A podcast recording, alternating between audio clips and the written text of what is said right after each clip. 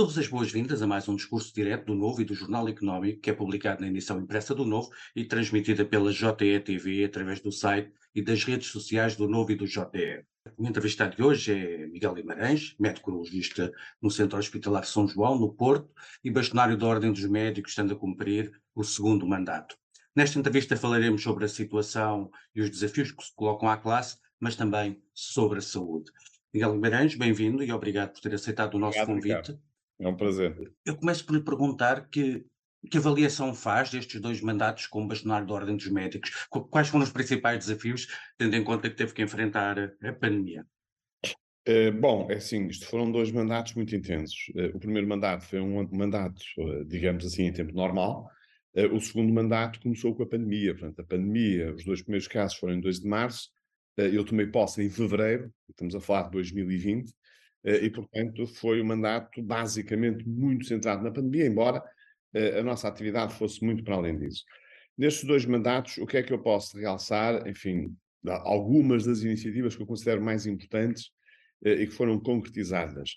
No primeiro mandato, desde logo o regulamento eh, dos atos médicos. É? O regulamento dos atos médicos era um desejo da Ordem dos Médicos e dos médicos há 84 anos e nunca tinha acontecido. Eh, Parece que foi fácil, mas não foi fácil. Portanto, o que é que eu fiz? Publiquei, eh, primeiro discuti isto amplamente na, na classe, depois eh, aprovei em Conselho Nacional da Ordem, foi à Assembleia de Representantes, foi publicado em Diário da República, a Sra. Ministra contestou. A Sra. Ministra Marta Temido contestou eh, e recorreu para a Procuradora-Geral da República. A Procuradora deu-nos razão a nós. Disse que nós não só devíamos, tínhamos o direito a publicar eh, este diploma dos atos médicos, como tínhamos esse dever perante os nossos doentes, porque o, o diploma, no fundo, não é para proteger os médicos, o diploma é para proteger os doentes. É por isso que nós eh, temos os atos próprios das profissões. Portanto, este foi um aspecto que eu acho que é marcante, eh, entre outros, em todos os aspectos. Outra coisa que fizemos que eu acho que é importante e que até foi há relativamente pouco tempo, esta já foi nesta fase, embora não tenha nada a ver com a pandemia, e na pandemia nós podemos já falar dela, foi a questão da- do regulamento das equipas tipo de urgência. Eh, Provavelmente o Ricardo lembrar-se-á que a ministra também contestou, pediu um parecer à Procuradoria-Geral da República, ao Conselho Consultivo da Procuradoria-Geral da República, nós dissemos que íamos avançar na mesma, avançamos, publicamos, está publicado e nada aconteceu. Eh, Porque, obviamente, se acontecesse, nós iríamos discutir isto em tribunal. Eh, Para isso é que existem os juízes, não é a Procuradoria da República que tem a última decisão sobre isto. Eh, Também fizemos um trabalho muito importante que passou muito despercebido à comunicação social eh, e que pode ser repristinado em qualquer altura. Ou seja, eh, através de um grupo técnico independente, em, e eu tive a coordenar, portanto, a Ordem dos Médicos esteve envolvida, e eu tive a coordenar um grupo eh, que tinha oito instituições, incluindo a IGAS, a CSS, a Entidade de Guarda da Saúde, enfim, uma série delas, no sentido de investigarmos eh, aquilo que tinha sido revelado pelo próprio Tribunal de Contas no que diz respeito à gestão das listas de espera para consultas e cirurgias. Ou seja, na altura, não sei se o Ricardo se lembra, uma das coisas que se colocou em causa foi que teria havido indicações da Presidente da CSS, que na altura era a, a- a Ministra da Saúde, eh, Marta Temido, antes de ser Ministra, naturalmente, e que teriam sido mandados eliminar uma série de doentes das consultas, etc, etc. E depois ver o que é que se passava também nas cirurgias. Este, este, este grupo fez um trabalho que eu acho que foi um belíssimo trabalho, que está publicado, que qualquer pessoa pode ter acesso. Aliás, eu agora, antes de abandonar o cargo, vou outra vez mandar para toda a gente, para as pessoas terem este, este, este diploma, porque isto continua perfeitamente atual. E tem muito a ver com aquilo que são os tempos de espera e o que é que acontece nos vários hospitais, etc.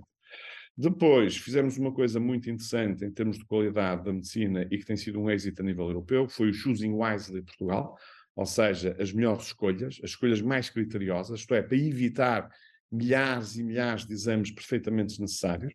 E nisto eu devo dizer que tive a participação de todos os colégios da ordem, exceto do Colégio de Nefrologia, que por opção não quis participar, e nós estamos a falar de 50 e tal colégios. Eh, produzimos mais de 150 recomendações que têm sido muito úteis, quer para os nossos doentes, quer para os nossos médicos que lidam com situações do dia a dia, situações banais e que evitam fazer, neste caso, muitos, muitos exames.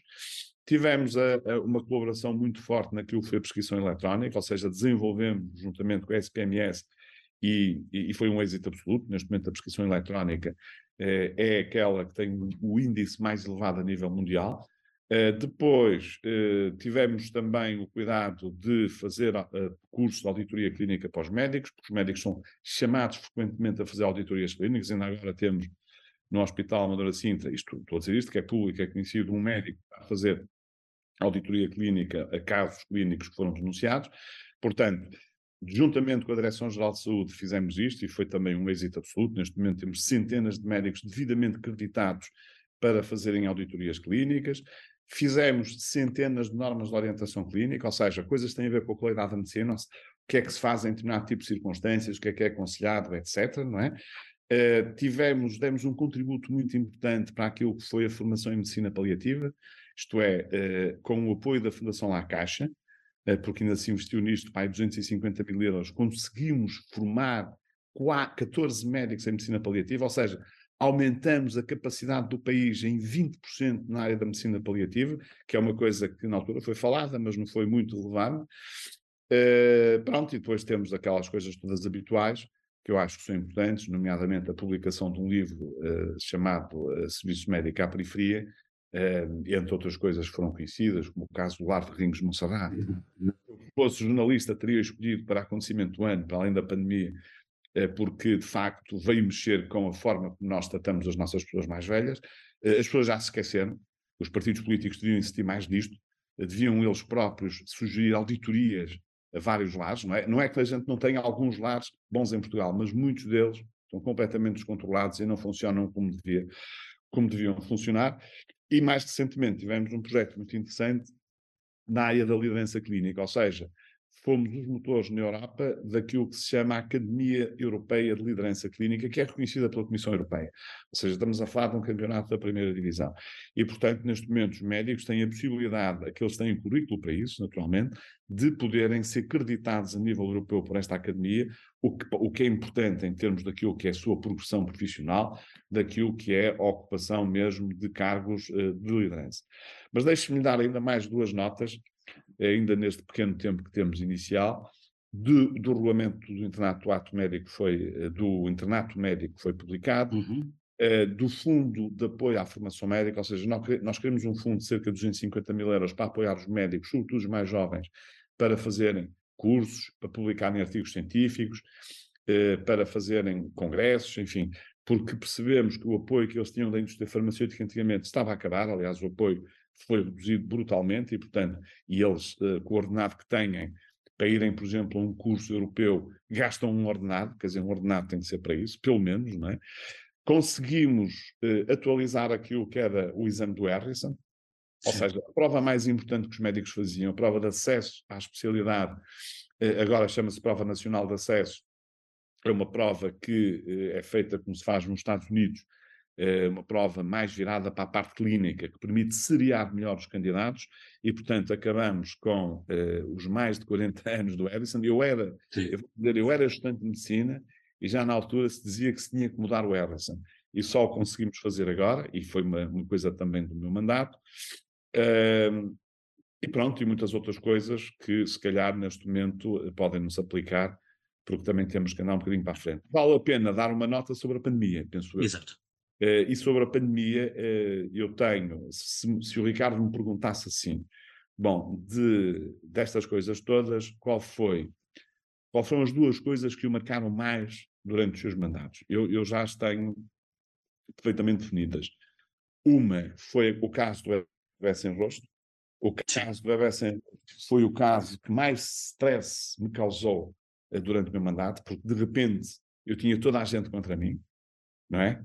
Tinha os portugueses, tinha os, os, os, fazedores de opinião, quer dizer, portanto, de repente nós estávamos completamente isolados, conseguimos recuperar, não foi fácil, mas conseguimos recuperar, não porque o caso do sem rosto eh, em si tivesse uma responsabilidade direta da ordem, mas porque a ordem sobre o médico que esteve envolvido no caso do bebê sem rosto tivesse processos Conselho Disciplinar da Região Sul que não tinham ainda tido desfecho e o mais na altura era de 2013. E, portanto, assumimos a nossa responsabilidade nesta matéria, outros não assumiram, mas foi um momento difícil e foi um momento que teve impacto a nível internacional. E depois o momento mais, mais querido nesta, nesta. Este foi o momento mais marcante e mais difícil.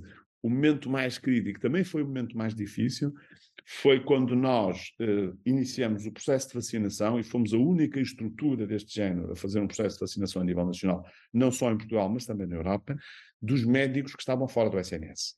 Na altura eu tinha feito Exato. esta proposta uh, ao primeiro coordenador da Task Force, uh, que não adiantou nada, quando o senhor, o atual almirante, na altura vice-almirante, Gouveia Mel, toma posse, eu peço-lhe uma reunião, ele marca a reunião logo uh, no dia a seguir, e diz: Eu já sei, vocês querem que os médicos que estão fora do sistema, que não estão a ser vacinados, continuem a haver doentes, sejam vacinados, eu vou-vos dar essa oportunidade. Deu-me.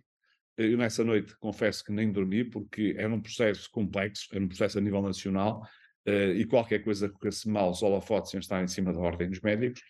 Uh, felizmente correu tudo bem, e foi uh, também o um momento em que eu me senti mais gratificado quando uma médica me disse que finalmente sentiu-se abraçada pela ordem dos médicos.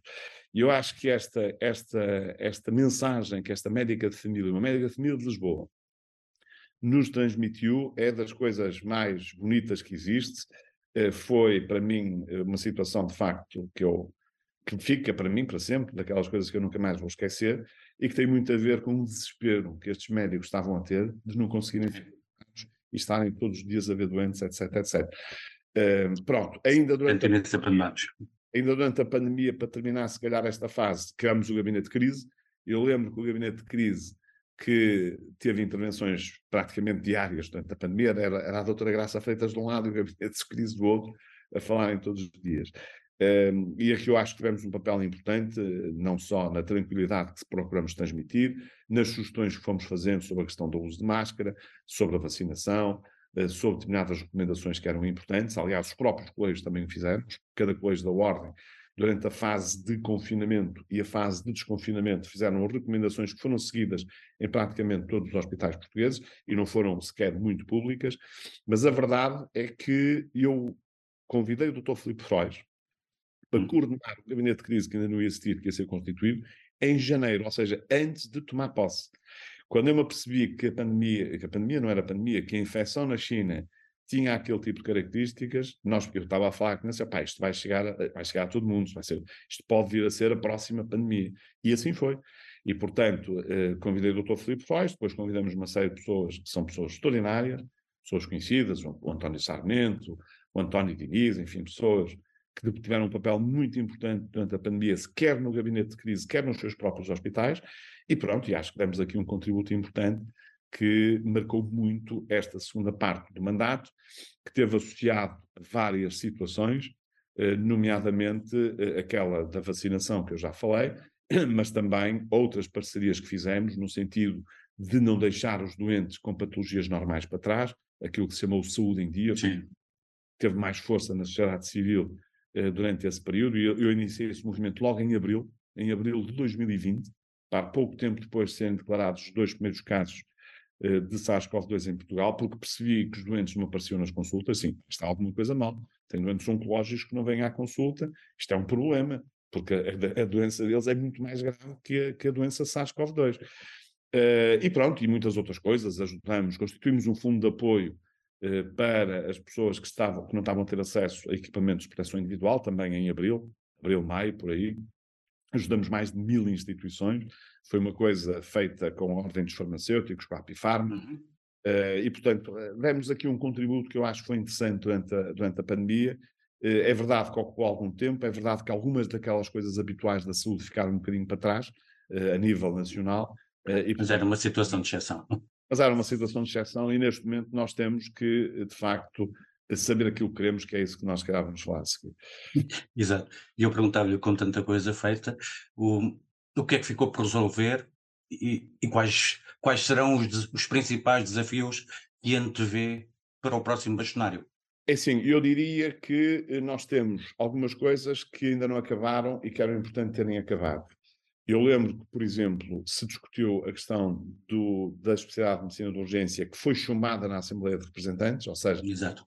A Assembleia de Representantes é o equivalente à Assembleia da República dentro da Ordem. Tem médicos de todo o país eh, e eh, tomam decisões sobre algumas matérias, não muitas, mas que são matérias estruturantes, como a criação de especialidades associadas ou competências, são eles que aprovam os orçamentos, os planos de atividades, estas coisas assim maiores.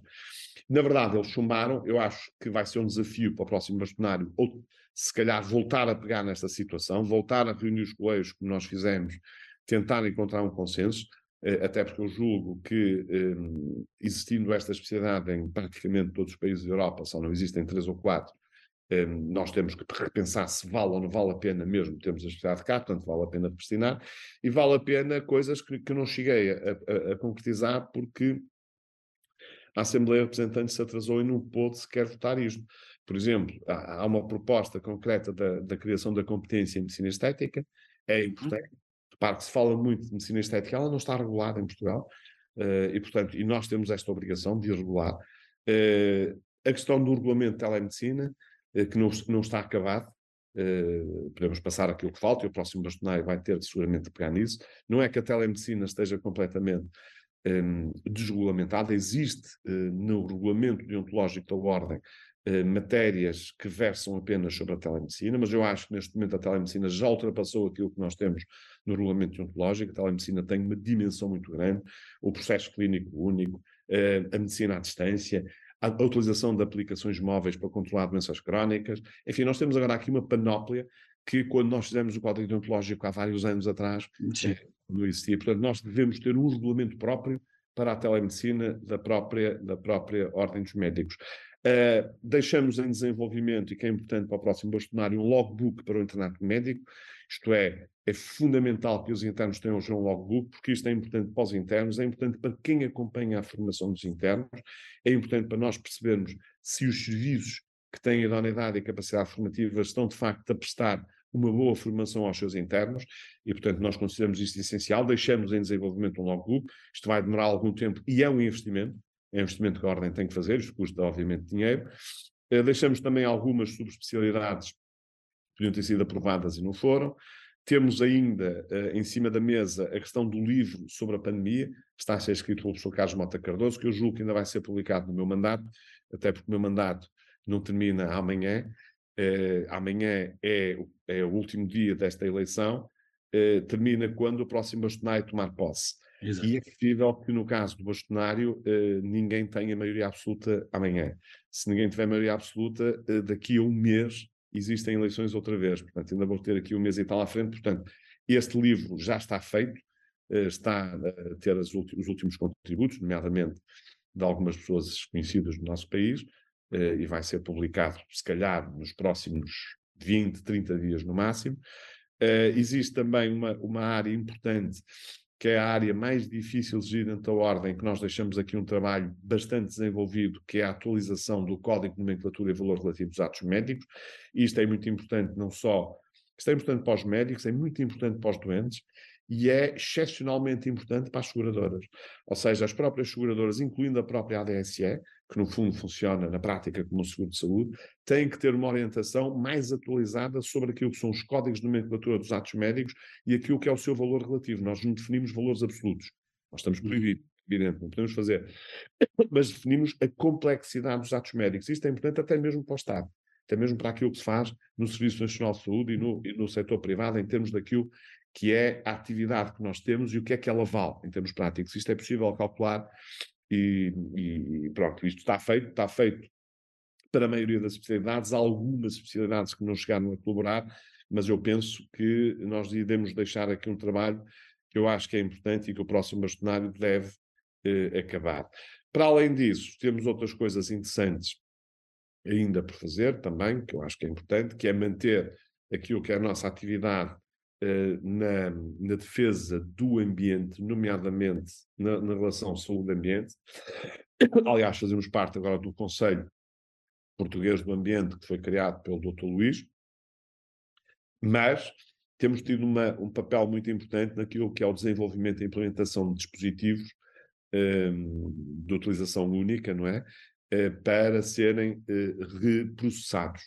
Uh, este processamento uh, dá total garantia de qualidade, uh, fica muitíssimo mais barato e estamos a poupar muito o ambiente ao fazer isto. E, portanto, é uma coisa desenvolvida pelo professor Queiroz e Melo, ele não está por isto há vários anos. Eu comecei a acompanhá-lo, ainda era presidente do Conselho Regional do Norte, da Ordem dos Médicos na altura, nem sequer era bastonário, e é uma coisa que neste momento vai ter eu acho que vai ter um, um impacto maior e, portanto, eh, a nossa relação com o ambiente, a relação da ordem com as questões relacionadas com o ambiente é muito importante e é um bom desafio para o próximo bastonário começar a aparecer também com estas questões. Depois, deixei aqui algumas coisas penduradas que não foram aprovadas e que é importante que possam vir a ser aprovadas. Uma é o novo relatório das carreiras médicas, ou seja, com uma proposta ampla de revisão da carreira médica, que aliás eu vou divulgar para todos os jornalistas, dado que do Ministério da Saúde ninguém diz nada, a doutora Marta Temido não disse nada, o doutor Alberto não disse nada, o doutor Manuel Pizarro não disse nada, e portanto nós estamos aqui à espera e não podemos permanecer à espera, pelo menos que seja pública, as pessoas saibam o que é que a gente fez. Uh, fizemos também uma proposta pública de acabar com os atestados de curta duração, uh, que era uma mais-valia para o nosso país. Na altura os patrões estiveram contra mim, mas é assim, mas é possível. Uh, bom, a ver, uma pessoa, imaginemos que o Ricardo está com uma profunda dor de cabeça na próxima sexta-feira, ou no próximo sábado ok? Não consegue fazer mais nada na sexta-feira, dor de cabeça, aliás, sexta-feira. Na segunda-feira, vai ao médico. Se não tiver um médico disponível, vai ao serviço de urgência, que é o que faz muita gente, vai ao serviço de urgência. Diz ao médico que teve uma grande dor de cabeça. Como é que o médico vai conseguir saber se você teve uma grande dor de cabeça ou não? Não é possível. Ou seja, os dados de curta duração, nós temos que acreditar nas pessoas. E eu acho que o país tem que acreditar nas pessoas. E depois tem que ter algumas regras que permitam que não, não aconteçam abusos que a pessoa não esteja sempre com dor de cabeça à sexta-feira e que não esteja com dor de cabeça à sexta-feira 20 vezes por ano. Outra coisa do género. Portanto, eu acho que tem que haver aqui, nós temos que acreditar nos portugueses, temos que ter regras de controle e os empresários têm direito a isso, os patrões, como é evidente, mas eu acho que isto ia ser uma mais-valia para toda a gente, porque quem não vai trabalhar, porque não vai trabalhar, mesmo que não tenha uma situação de doença, mas invente, entre aspas, uma situação de doença, nós não conseguimos ultrapassar isto. E as pessoas têm que ter esta ideia. Estamos a falar de três dias. Para além disso, quando a pessoa não vai trabalhar nestas circunstâncias, como sabe, não ganha. É importante também que as pessoas tenham noção disto. Ou seja, não é a pessoa estar a não ir trabalhar e estar a ganhar. Não. Nestes atestados de três dias, a pessoa perde direito à acumulação.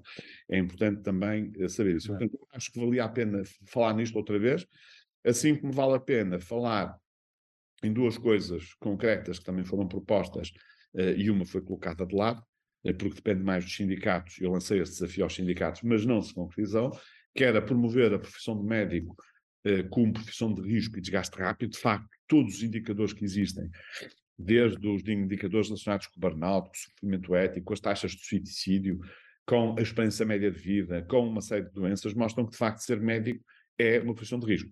Nós duramos menos anos, eh, temos mais doenças, somos mais atingidos pelo burnout, temos casos seríssimos de sofrimento ético, a taxa de suicídios médicos estada nos Estados Unidos é a mais elevada de todas, todas as profissões. E, portanto, eh, vale a pena repristinar isto, voltar a isto, naturalmente, assim como a proposta que nós fizemos de retirar tarefas administrativas e burocráticas dos médicos de uma forma geral, mas em especial dos médicos de família. Ou seja, os médicos de família ocupam cerca de 30% do seu tempo com tarefas administrativas e burocráticas. Se eu as conseguir tirar, elas têm mais de 30% de tempo a ver doentes. E, portanto, eh, isto é fácil? É fácil. Estamos na era da transformação digital, vamos aproveitar a transformação digital para simplificar processos, para dar mais tempo aos médicos para os doentes, para os médicos poderem utilizar ferramentas para controlar doentes à distância nos casos em que se aplique, etc, etc, etc.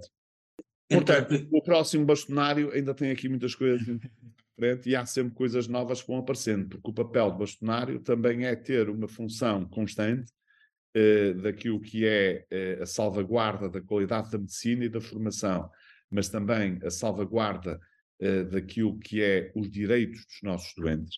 E este é o aspecto que eu acho que é mais relevante de todos, e portanto o que nos obriga a uma intervenção pública eu diria regular, não é, não é diária, nem deve ser diária, mas deve ser uma intervenção pública regular no sentido de defender a qualidade, de defender o acesso aos cuidados de saúde, eh, de defender os doentes e os médicos quando é necessário em determinado tipo de circunstâncias, como aconteceu, por exemplo, com as escusas de responsabilidade recentemente. Antes de avançarmos para, para a parte da saúde, deixe-me só fazer duas perguntas. O, uma em relação a, às especialidades, falou na medicina de urgência, eh, a medicina paliativa também está na calha para ser discutida e para, para ser concretizada. É verdade, é assim, falei bem, eu há bocado não disse, eh, enfim, há outras, há outras questões, aliás, eu devo lhe dizer que no dossiê que enviei para o Ministro há pouco tempo, há pouco tempo, enfim, há cerca de dois meses, uh, uma das coisas que eu, que eu, eu fiz várias coisas lá, não é? E, e esse dossiê também é um dossiê que vale a pena ser escalpelizado, até porque eu pedi aos que cada colégio desse na sua área também, na sua área específica da especialidade, as necessidades para o país, não é? Portanto, ele tem um dossiê muito completo. Mas uma das coisas que eu, que eu coloquei lá no dossiê é que nós temos, isto a propósito das especialidades, temos que começar já a pensar o que é que queremos para 2040. E porquê para 2040?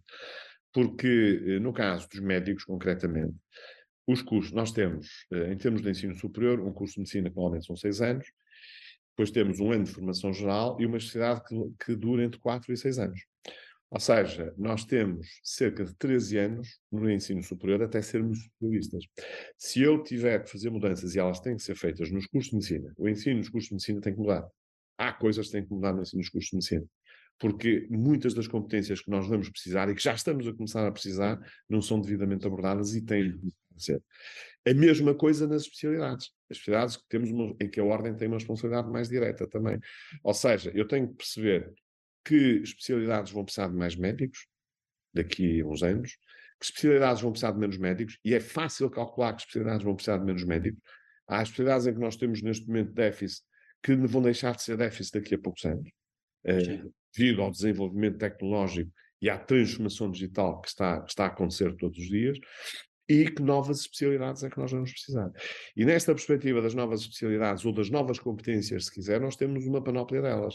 Temos a questão da medicina de urgência, temos a questão da medicina paliativa, temos a questão da medicina estética, etc, etc. Ou seja, há um conjunto de novas áreas do conhecimento que podem ser agrupadas ou como especialidades, ou como fellowships, ou até como subespecialidades, que são importantes porque o médico vai ser, vai ser cada vez mais um super especialista.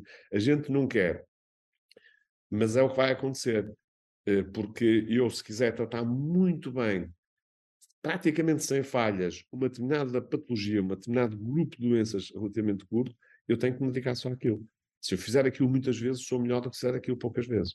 Isto, isto faz parte da, da, da, daquilo que é o conhecimento, independentemente do jeito que cada um tem ou não tem para fazer operações, para fazer intervenções percutâneas, etc. E, portanto, esta evolução vai nos permitir, de facto, haver ainda uma maior diferenciação na medicina e nós vamos ter que lutar por aquilo que é a defesa do humanismo, da solidariedade, da relação médico-doente. A relação médico-doente é absolutamente essencial e, obviamente, lutar por termos as nossas especialidades mais gerais, como é o caso da medicina interna e da medicina geral e familiar, porque estas duas especialidades vão ser sempre importantes no futuro, eh, independentemente de tudo que elas já nos dão, naquilo que é o controle do doente no sistema de saúde. Ou seja, são os médicos de família, os médicos de medicina interna que vão ser, já são, os de família, os verdadeiros gestores do doente no percurso do sistema de saúde, olhando para o sistema de saúde como um todo. Não é só o Serviço Nacional de Saúde, nós vamos ter que começar a olhar mais para o sistema de saúde como um todo. Só para terminarmos esta parte, referiu que a relação médico-doente e o papel que a Horda tem na defesa dos doentes é importante. Eu perguntava-lhe se no, a, a, nova lei das associações, das associações profissionais ao limitar mais a atuação da a atuação de, das ordens não põe isso em causa. Eh, é verdade que a, a, parte de porem as ordens a representar só os associados já foi retirada, mesmo assim, as outras ordens eh, criticam que há ali uma diminuição da, da, da capacidade das ordens estarem no, no terreno. O Ricardo foi num aspecto importante, lá está, é tanta coisa que a gente não consegue dizer tudo. Portanto, é um dos desafios do próximo bastonário. Eu, para já, enfim, a intervenção que a Ordem dos Médicos e a Ordem dos Advogados teve quando saiu o primeiro projeto de lei foi absolutamente determinante.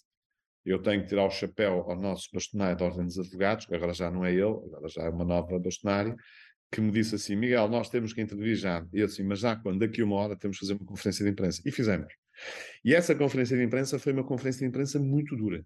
Tiveram lá muitos jornalistas, foi uma conferência de imprensa poderosa, e depois o governo, a Assembleia da República, fomos criticados, o Primeiro-Ministro, etc. Mas a verdade é que eles recuaram bastante. E há uma coisa que eles fizeram, fizeram duas coisas importantes. Claro que há muita coisa que tem que ser alterada. O, o projeto como está neste momento não interessa. Ou seja, não salvaguarda aquilo que é o papel essencial das ordens. Mas há duas coisas importantes que eles retiraram. Uma, eh, o Ricardo já disse, Ou seja, eles tentaram que as ordens representassem, ou seja, que a, a única missão das ordens fosse defender os seus associados que não é a principal missão de qualquer ordem, é defender os destinatários dos serviços. No caso dos médicos, defender os doentes. Ok? Uh, ora bom, claro, portanto, isso na nova proposta já está lá como principal missão. E isto é importante porquê? Porque é de facto a nossa principal missão.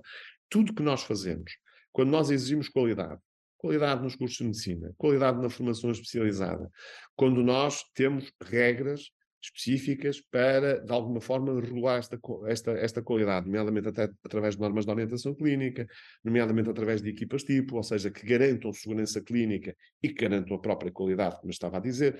Portanto, tudo isto tem a ver com o doente. Se nós se tivermos bons médicos, se os médicos estiverem bem formados, se seguirem os princípios éticos e deontológicos da profissão, nós estamos a tratar dos nossos doentes, estamos a olhar por eles, estamos a permitir que eles possam ter o melhor tratamento possível. E este aspecto é importante. A outra coisa que eles também decidiram foi na questão do provedor, porque o provedor era o seu primeiro-ministro, o governo, indicava duas ou três pessoas, já não me recordo, e o Bastonai tinha que escolher uma daquelas duas ou três pessoas. Agora é assim. Agora é o Conselho Superior indica um provedor e o bastonário aceita ou não aceita. O que quer dizer que o bastonário pode ter o seu mandato de três anos e não haver nenhum provedor. Ou seja, Sim. o Conselho Superior vai ter que negociar com o bastonário eh, é, quem é que deve ser o professor. E este aspecto, estes dois aspectos são, são relevantes porque se tivermos um provedor doente, eu costumo dizer que os verdadeiros provedores doentes são os médicos e têm esta missão, eles têm, ou cada médico tem, tem a missão de defender o seu doente eh, à partida, mas pronto, mas existindo um provedor doente, que pode não ser médico, pode ter, pode ser de outra profissão qualquer, mas tem que perceber de saúde, tem que ser uma pessoa da saúde, perceba de saúde, é óbvio que eh, se for uma pessoa que, tem, que esteja integrada, que tenha apoio do próprio bastonário, eh, é que consegue fazer um trabalho melhor e ter mais sucesso naquilo que é o trabalho de provedoria, que é diferente depois do trabalho da ordem, porque o provedor pode criticar a própria ordem, pode achar que a ordem, por exemplo, está a fazer coisas que não, que não devia estar a fazer, é já um, uma solução que é aceitável. Ou seja, há o provedor, o provedor pode ter um papel importante, mas quem vai acabar por designar o provedor é o bastonário. Eu devo dizer, quando nós falamos do provedor há uns anos atrás, quem escolheria o provedor era na mesma bastonário de três pessoas indicadas pela Assembleia de Representantes. Ou seja, a Assembleia de Representantes, a nossa pequena Assembleia da República, indicava três personalidades, podiam ser médicos ou não, e depois o bastonário escolheria uma das três personalidades e fundamentava porquê. Pronto. O que é que sobra que está mal? Muita coisa, muita coisa.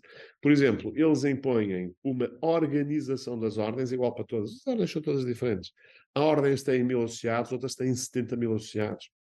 Eh, e, portanto, eu não posso. Exatamente. Por exemplo, eu não posso ter um Conselho Disciplinar Nacional. Eu, se tiver um Conselho Disciplinar Nacional, os processos disciplinares vão todos atrasados. Às vezes as pessoas já dizem que há processos que estão à espera muito tempo, então é, vai ser uma desgraça total. E depois, repare, eu se tiver um, um, um Conselho Disciplinar Nacional, eh, imaginemos que o Conselho Disciplinar Nacional fica em Coimbra, por hipótese. Para ser simpático, em Coimbra, toda a gente que for, for ouvido, e os Conselhos Disciplinares ouvem as pessoas que se queixam, ouvem as pessoas sobre as quais são apresentadas as queixas, funcionam um bocado como os tribunais.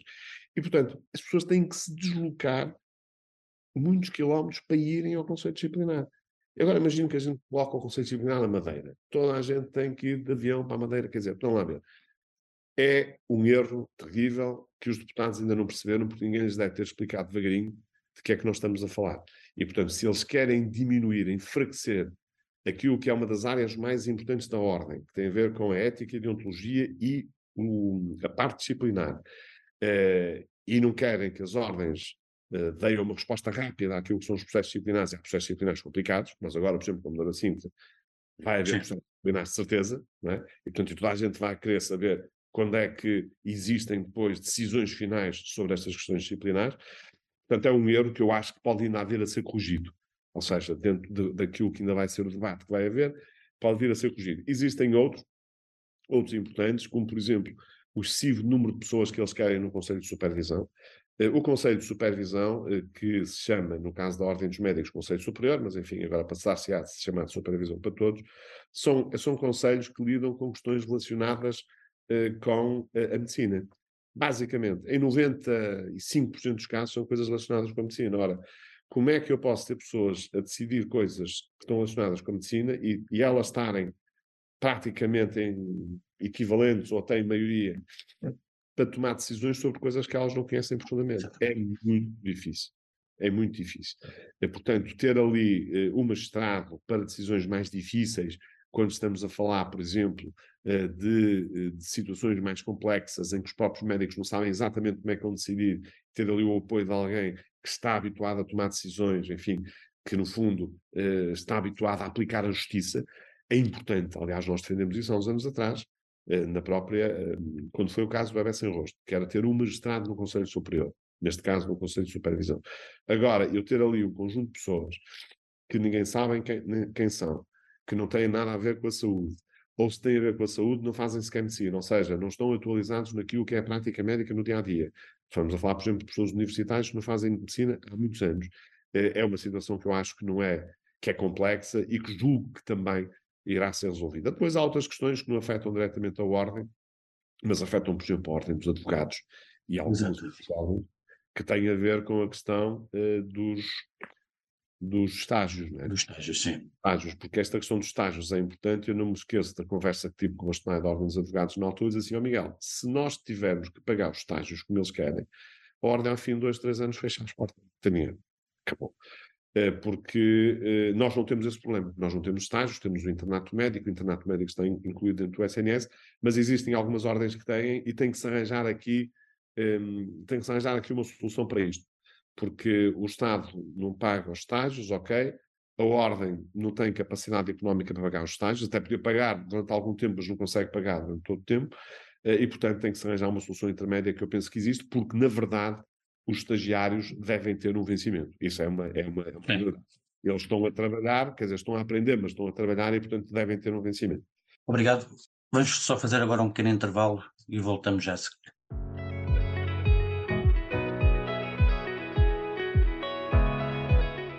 Estamos de volta então com a entrevista a Miguel Guimarães. Uh, a grande mudança na estrutura da saúde em Portugal nos últimos anos terá sido a, a criação agora da Direção Executiva do Serviço Nacional de Saúde. É um passo importante para resolver os problemas do setor, vai resolver os problemas do setor. É, era esse o problema do, principal do setor, eh, mais de gestão do que de recursos? Portanto, a, a Direção Executiva do Serviço Nacional de Saúde eh, é um primeiro passo, digamos assim, para nós podermos eh, fazer aquilo que é fundamental no Serviço Nacional de Saúde. Repare que, nesta fase atual, nós, para recuperarmos o Serviço Nacional de Saúde, temos que o modernizar. Modernizar significa também devolver a confiança e a motivação aos médicos e aos profissionais de saúde. E fazer com que as pessoas, os cidadãos, acreditem nas propostas que estão a ser implementadas e que devem ser devidamente explicadas, que é uma coisa que os governos nunca fazem. Nunca explicam devidamente às pessoas aquilo que vão fazer. Posto isto, nós precisamos de várias alterações dentro daquilo que é o plano de modernização do Serviço Nacional de Saúde. Senão o Serviço Nacional de Saúde acaba. Isto é, se o Serviço Nacional de Saúde não for modernizado, continuar a ter um modelo de gestão que tem tido até agora, baseado ainda na teoria da burocracia de Max Weber, é óbvio que o SNS tende a desaparecer. Se fosse uma empresa privada, já tinha desaparecido. E por isso, este passo é um passo que é um passo incompleto, incompleto, porque a direção executiva devia ter também a responsabilidade sobre controlar a prestação dos cuidados de saúde, ou seja, devia ser a direção executiva a orçamentar os Exatamente. próprios hospitais e, e, os próprios ACES, como é óbvio, não é? E não aconteceu, ou seja, aquilo que nós dizemos que é separação uh, de funções, isto é, o, o, Ministério da Saúde deixava de ter diretamente a prestação de serviços, era o financiador, tinha a possibilidade de fiscalizar, de regular, através das suas próprias estruturas ou através do próprio Ministério da Saúde, mas, mas eles têm muita coisa para isto, tem a IGAS, tem a Entidade Reguladora da Saúde, enfim, há várias entidades, uh, e portanto perdemos aqui uma oportunidade, mas uh, a direção executiva do SNS, que tem como missão principal coordenar a atividade das várias unidades de saúde a nível regional e a nível nacional e incorporar também nesta resposta que tem que ser dada a cooperação direta com o setor privado e social, uh, nós já temos aqui uh, a liberdade em termos daquilo que é um novo modelo de gestão que ainda não está completamente definido, de termos respostas mais rápidas, temos mais flexibilidade nos processos de gestão, de termos mais autonomia, para já autonomia da direção executiva, vamos ver se esta autonomia da direção executiva vai ser transferida diretamente para os hospitais, porque nós temos é que ter os hospitais com mais autonomia, porque Sim. as grandes unidades têm que ter autonomia para tomar decisões, para contratar pessoas, comprar equipamentos, enfim, para rapidamente resolverem problemas, naturalmente com responsabilidade, e eu acho que o professor Fernando Araújo devia ser ele próprio a olhar para isto, mesmo não tendo a missão de financiamento, ou seja, não sendo ele o presidente, Exatamente. neste caso. Uh, ele devia ter, como, devia chamar a atenção para a questão do orçamento dos, das unidades de saúde, dos hospitais e dos ACES. Ou seja, nós não podemos continuar a ter sub-orçamentos. Nós temos que ter orçamentos adequados àquilo que são as necessidades. E isto significa, porquê? Porque isto é que dá responsabilidade às pessoas. Se eu tenho um orçamento que teoricamente é adequado à população que eu sirvo, que depois, na execução orçamental, pode ficar um bocado acima ou abaixo, isso pode acontecer. Raramente os orçamentos têm uma execução orçamental perfeita, há sempre aqui uma pequena variação, mas uh, eu tenho que, para ser responsável por aquilo que vou fazer, daquilo que são as alterações dos projetos inovadores que vou desenvolver no meu hospital, eu tenho que ter o dinheiro que teoricamente devia ter para aquela população que estou a servir. Se não tiver, tudo muito mais difícil. E, portanto, eu acho que o professor Fernando Araújo, que de certeza partilha desta opinião, ou quase certeza, nas várias vezes que falamos, ele próprio, como diretor executivo do SNS, ou como presidente da direção executiva do SNS, devia convencer uh, o ministro uh, que devia ser assim, e o ministro devia convencer o governo que devia ser assim. O ministro também tem que bater o pé no governo e dizer, meus amigos, nós temos que mudar isto, para mantermos o SNS cá em cima, à tona d'água, e para que os doentes tenham acesso mais fácil saúde. Este é o primeiro aspecto. O segundo aspecto uh, tem a ver com a questão dos recursos humanos, porque nós neste momento temos várias entidades uh, aqui no, na, no, no, no, círculo do Ministério da Saúde, continuamos a ter a CSS, a Direção-Geral de Saúde. Exato. Algumas sobrepõem as ARS, uh, as, ARS respectivas, etc., uh, os CCDRs, etc. Quer dizer, nós temos aqui muita coisa e neste momento temos coisas a mais. E, portanto, algumas destas coisas vão ter que terminar. E eu lembro que a CSS mantém os dois papéis mais importantes dentro daquilo que é uh, o, o, conceito de saúde que temos em Portugal. Mantém o, o financiamento, ou seja, é a CSS que financia as unidades de saúde, ou seja, no fundo, a prestação de cuidado de saúde, o seu financiamento está diretamente dependente da CSS, e também é a CSS que faz a gestão dos recursos humanos. Ou seja, aquilo que é área, uma área crítica em qualquer empresa. Não estou a dizer que a CSS não possa ficar com uma destas coisas, mas ter estas duas coisas e a direção executiva estar muito despida, ou Sim. seja, ter aqui só funções de coordenação, só funções de relacionamento com entidades como, por exemplo, as ordens profissionais, é pouco. É pouco porque eh, eu não vejo um novo modelo de gestão na CSS, mas vejo um novo modelo de gestão no funcionamento da direção executiva.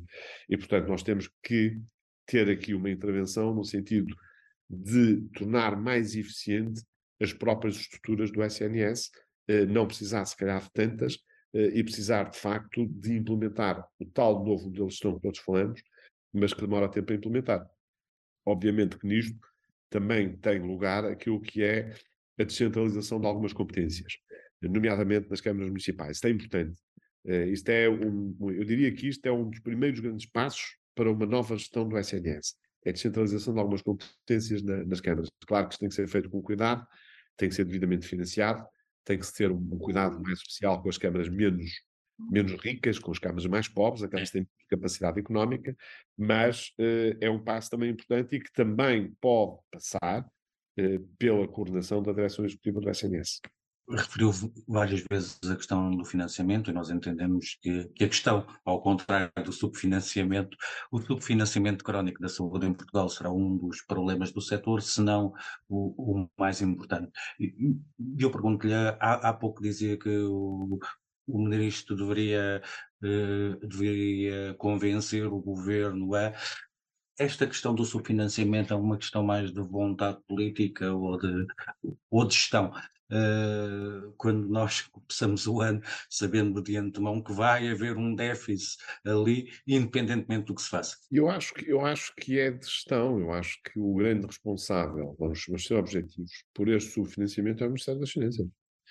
O Ministro das Finanças, contrariamente àquilo que as pessoas eh, pensam, tem que ter responsabilidade. E tem que ser responsabilizado pelo que faz.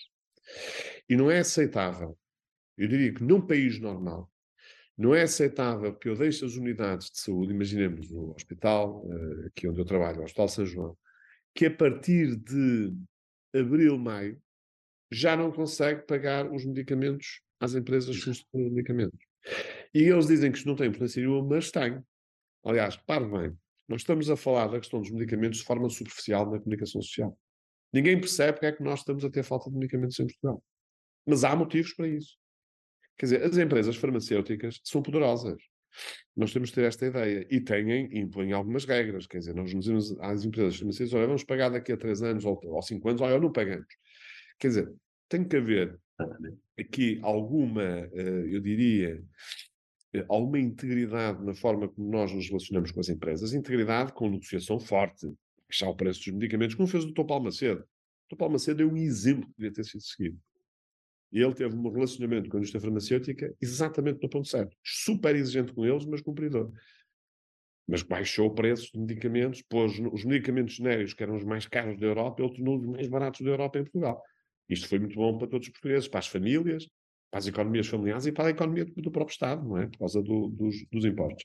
E, portanto, eu acho que a questão de financiamento tem esta responsabilidade das finanças. E isto, nós temos nos libertar disto. O Ministro das Finanças tem que ter muito cuidado quando olha para as unidades de saúde. Porque tê-las subfinanciadas quer dizer que não pode acatar responsabilidades a quem está a dirigir as unidades. Ou seja, se eu quero ter nas administrações pessoas que sejam responsáveis pelo que estão a fazer, eu tenho que lhes dar um financiamento teoricamente adequado. E nós já sabemos que eles são subfinanciados. Mas deixe-me dizer-lhe outra coisa que eu acho importante nesta área. E já que nós estamos a falar também da, da parte económica, não é? Isso também interessa em termos globais da, da, dos nossos, dos nossos, das pessoas que nos vão ouvir ou que, ou que nos vão ler, que eh, nós temos com urgência que implementar duas coisas já faladas muitas vezes. Uma que é uma lei de meios. O que é que é uma lei de meios?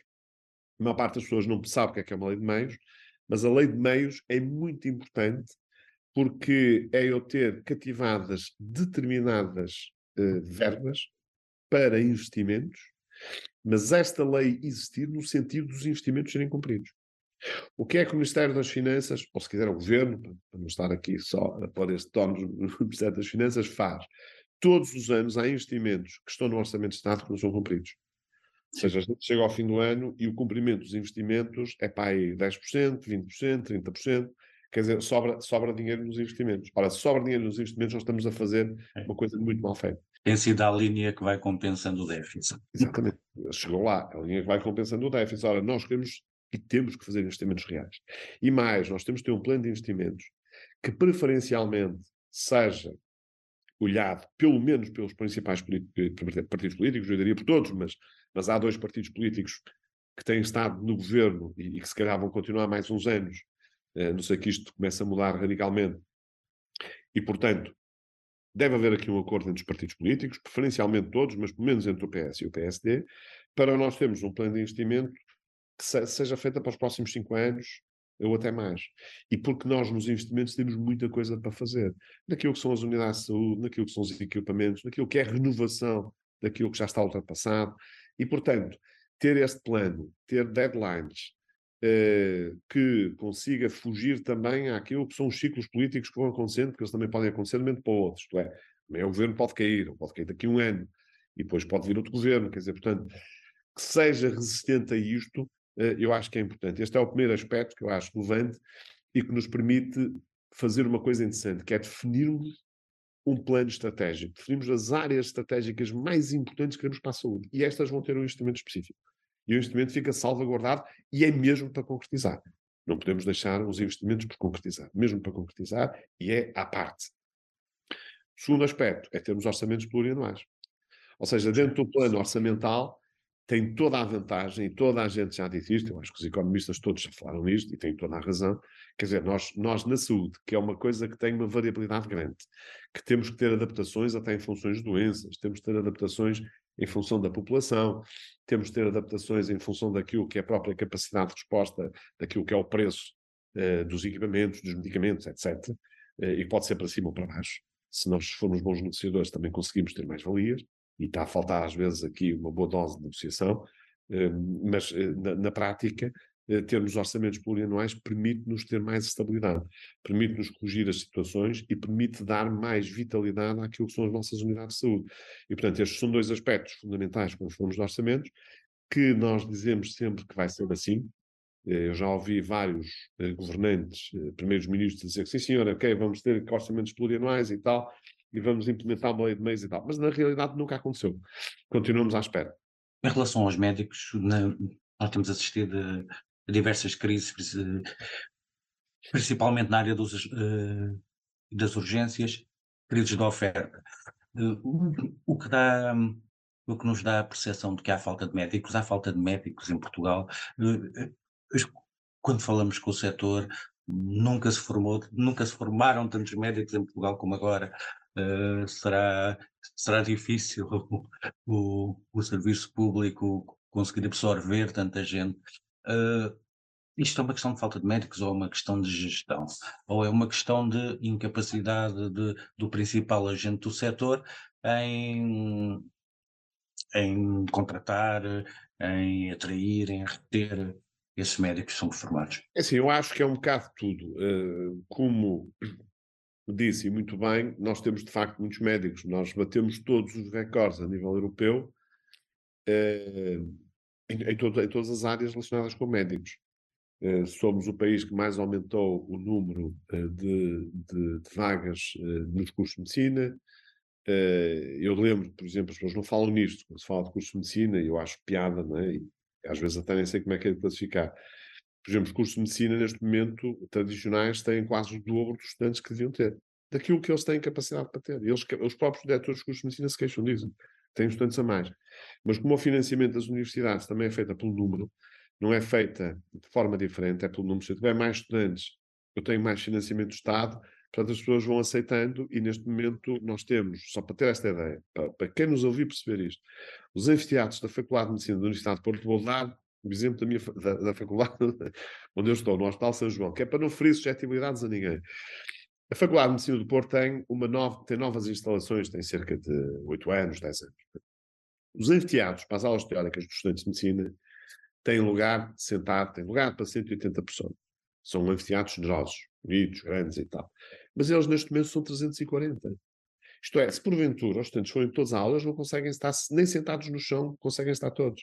Portanto, é preciso ter a noção daquilo que está verdadeiramente a acontecer. Depois é assim, o rácio na área clínica de formação de um estudante de medicina que está perfeitamente definido a nível europeu, a nível internacional, nós não conseguimos cumprir na maior parte das escolas médicas, para não dizer em todas.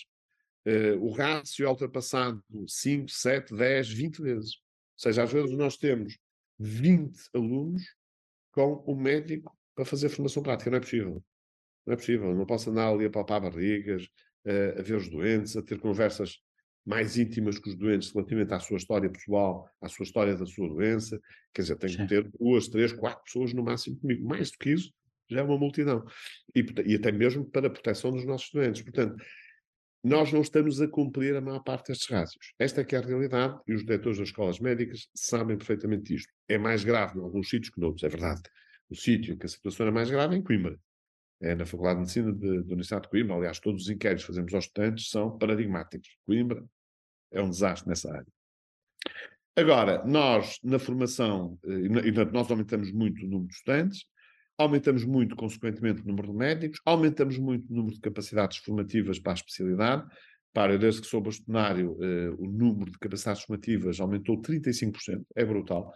Para, veio de mil, cerca de 1.500 vagas para, para cerca de 2.100, foram 2.061 este ano portanto estamos próximos de 2100, mantendo a qualidade. Claro que isto não foi fácil, foi preciso fazer um trabalho interno importante relativamente àquilo que é a fundamentação da não atribuição de vagas. Ou seja, o que é que eu passei a fazer? Sempre que fossem pedidas vagas que não eram atribuídas, os colegas tinham que me fundamentar porquê. E estão a fundamentar de médico para médico, perceber o que é que, o que, é que se passa. Pronto, que é uma forma de nós termos também de controlar o processo. Fizemos várias alterações em algumas áreas específicas que nos, que nos permitiram também uh, ter mais ter mais formação, deixando algumas áreas muito particulares para depois, para a pós-especialidade, porque isso limitava muito o número de internos que podia haver, e portanto fizemos aqui um trabalho interessante. Ou seja, na prática, o que é que eu quero dizer? Portugal tem sido os países que mais médicos formam na Europa. E repare, nós na Europa temos um problema grave. Eu outro dia fui ao site da FEMS, da Federação Europeia dos Médicos Qualificados, e verifiquei que eles eh, avaliam neste momento como falta de médicos na Europa, o número é de 220 mil, ou seja, faltam 220 mil médicos na Europa. E porquê? Porque há muitos países europeus que formam poucos médicos. A Alemanha forma poucos médicos, o Reino Unido forma pouquíssimos médicos, contrata os médicos todos no estrangeiro, eh, em Portugal, na Índia, sei lá, estrangeiro, a maior parte dos médicos, se for ao Reino Unido, os médicos são uma mescla que dizem que tem até vantagens haver médicos de vários países a trabalhar no mesmo sítio, não é? Mas pronto, mas o Reino Unido não forma muitos médicos, a França ainda em aspas, aspas, aspas, e portanto estes países formam ligeiramente menos médicos que aqueles que precisam para o país e depois os outros contratam-nos. Nós formamos mais médicos do que nós precisamos para o país e pronto, e, e, e, mantemos este perfil e, e, parece que, parece que vamos seguir o caminho que, que tem seguido Cuba e outros países do género, que é, ok, temos aqui médicos para dar e vender e, portanto, a gente forma os médicos, investe na formação dos médicos, o país investe e a seguir temos médicos em toda a Europa em todo o mundo. Fantástico, ficamos todos contentes. Ora bom, portanto, falta de médicos não temos, mas temos falta de médicos no SNS. E porquê que temos falta de médicos no SNS? Isto era uma coisa que não acontecia há uns anos atrás, é bom que se diga. O tempo passa depressa e as pessoas já não se lembram. Há uns anos atrás, quando eu era interno, não havia falta de médicos no SNS. O SNS tinha lá muitos médicos. O problema é que nos últimos anos, particularmente nos últimos 10 anos, muitos médicos estão a sair do Serviço Nacional de Saúde. Estão a ir trabalhar exclusivamente para o setor privado ou a ir para o estrangeiro. Antigamente também havia médicos que trabalhavam no setor privado, mas também trabalhavam no setor público. Trabalhavam nos dois sítios. Agora as coisas começam a, radicalizar neste sentido. As pessoas saem já não estão para estar uh, a ouvir coisas que não querem ouvir, uh, em termos práticos, de facto, não tem havido aqui um tratamento, enfim, com respeito uh, por parte de alguns dirigentes políticos, sobretudo deste governo, e isso, obviamente, também desmotiva as pessoas, e as pessoas, felizmente, como eu expliquei há bocado, têm emprego, tá faltam 220 mil médicos na Europa. Quer dizer, o médico não, não tem não tem, não vai ser desempregado nos próximos anos, não é? Uh, isto por um lado. Uh, por outro lado, uh, há problemas relacionados àquilo que é a concentração de serviço, àquilo que é a gestão. Ou seja, quando nós estamos a pensar na eficiência do sistema, a palavra correta é esta mesmo, ela não tem sido levada até ao limite. Nós fizemos isso, por exemplo, nos serviços de urgência aqui no norte do país, aqui no Grande Porto, não foi no norte, foi no Grande Porto, Sim. há uns anos atrás, com uma taxa de sucesso bastante elevada. Aqui ainda hoje se mantém. Aliás, para quando nós falamos de problemas na urgência, mesmo nas maternidades, falamos mais de Lisboa e do Sul do que propriamente Sim. do norte do país. E tem a ver com essa eficiência que se criou no sistema. Ora, essa eficiência nós temos que criar no país. Nós temos que concentrar recursos na, nas, nos, nos sítios em que podemos concentrar recursos. Estamos a falar da área metropolitana de Lisboa, área metropolitana do Porto, eventualmente outras áreas metropolitanas, mas estas duas são as principais. Nos outros sítios, que ficam mais distantes, das zonas mais carenciadas, eh, que ficam muitos quilómetros de distância, essas zonas, como é o caso de Beja, como é o caso de Porto Alegre, como é o caso da Guarda, como é o caso da Covilhã, Bragança, etc., nós temos que reforçar com o capital humano. Temos que ter lá mais médicos. Eles, eles têm que ter as suas próprias maternidades. Não é aceitável que uma, uma grávida tenha que fazer cerca de 200 quilómetros para ter acesso a uma maternidade. É totalmente inaceitável. Se a situação for urgente, a criança, a criança, o bebê, ou a grávida podem morrer, ou até podem morrer os dois. E, portanto, isso são situações irreparáveis. E, portanto, nós temos de ter esse cuidado. Nós temos, de facto, muitas maternidades neste momento. Temos que dar condições às maternidades mais periféricas para funcionarem. Temos que pagar melhor às pessoas que vão para lá. Pá, se não chegam ou estão a fazer, têm que criar outro tipo de condições para que existam lá obstetras, enfermeiros, etc. E depois, nos grandes centros, temos que fazer cooperação. Temos que ter, por exemplo, maternidades que só estão abertas até às 20 e a partir das 20 concentram-se os serviços em algumas maternidades, em menos, e ao fim de semana, ao sábado e ao domingo. Uh, e é possível, com isso, nós termos aqui uma gestão mais equilibrada, sem prejuízo disso. Precisamos contratar mais médicos de várias áreas uh, e isso só é possível fazer Uh, ou seja, só é possível aumentar o interesse dos médicos para o SNS se o SNS mudar e se as carreiras médicas de facto forem atualizadas, porque é muito importante que as carreiras médicas sejam atualizadas no sentido de valorizar mais aquilo que é o trabalho médico, por um lado, mas no sentido também de existir mais flexibilidade nos horários, de existir mais fatores de atratividade. Por exemplo, o facto de nós termos mais flexibilidade nos horários, termos semanas eventualmente mais pequenas de trabalho, isto aplica-se a qualquer área. Nós conseguimos ter as pessoas mais concentradas a fazer o melhor trabalho e conseguimos ter mais gente a trabalhar. E, portanto, é fundamental que se faça a revisão da carreira médica e das outras carreiras profissionais para conseguirmos ter mais profissionais e mais médicos para optar por ficarem a trabalhar no SNS. Nós já ultrapassamos o nosso tempo, só mais uma última pergunta. Last. Uh, está há 12 anos a representar a classe no, no Conselho Regional do Norte e agora, e agora como, como bastonário. Vai continuar a, a desempenhar, vai voltar a esse papel de representação da classe ou este é um capítulo encerrado no seu percurso? Eu acho que este é um capítulo encerrado. É, vamos lá ver. É assim, eh, eu fiz o meu trajeto ante a ordem, eh, o bastonário é o topo trajeto, é uma eleição nacional eh, por todos os médicos, em que a pessoa tem que ter maioria absoluta. Por isso é que eu tive maioria absoluta quando concorri a primeira vez, éramos quatro candidatos. É verdade. Pode ser que agora algum tenha, mas parece-me difícil aquilo que eu estou a perceber. Eh, e, portanto, eu neste momento tenho que me dedicar àquilo que é a minha especialidade, que eu nunca deixei de fazer, é importante também dizer-se isto. Eu continuei sempre a fazer urologia, continuei sempre a trabalhar no Hospital São João, não com a mesma intensidade que trabalhava, porque não consigo, há dias em que tenho que estar em Lisboa, que tenho que estar noutro sítio, mas uh, a fazer as minhas consultas, a dar apoio, a ter os meus dias de transplantes, uh, etc. E, portanto, tenho que voltar à minha atividade clínica e depois o resto logo se vê em termos daquilo que eu possa fazer. Agora, na ordem dos médicos, fiz o que tinha a fazer, ajudarei naturalmente o próximo bastonário se precisar de ajuda, e eu tive a ajuda dos outros bastonários. Lembra-se que no momento mais crítico da pandemia, nós fizemos um artigo de opinião que foi publicado, julgo que foi no Jornal Público, ou no JN, já não sei. E esse artigo, que era a dizer à ministra e ao governo para não estigmatizarem o setor privado e social, que usassem todo o sistema de saúde para nós podermos dar uma resposta equilibrada às pessoas com doença Covid, mas também dar a resposta aos nossos doentes não Covid. E esse artigo veio mexer com muita coisa e foi a partir daí que o setor privado começou a ser mais utilizado, o que veio ajudar o setor público a dar a sua resposta, não é? E, portanto, eu recorri de quê? Era isso que eu estava a dizer, dos outros bastonários. Ou seja, quando é preciso, a gente reúne os ex-bastonários, são pessoas sensatas, são pessoas conhecidas, que dão força, eh, e, portanto, nessa perspectiva, posso ser usado pelo próximo bastonário como um antigo bastonário para ajudar. Agora, a Ordem dos Médicos é um capítulo de facto que se encerra para mim. Pode ser seduzido por um papel na política?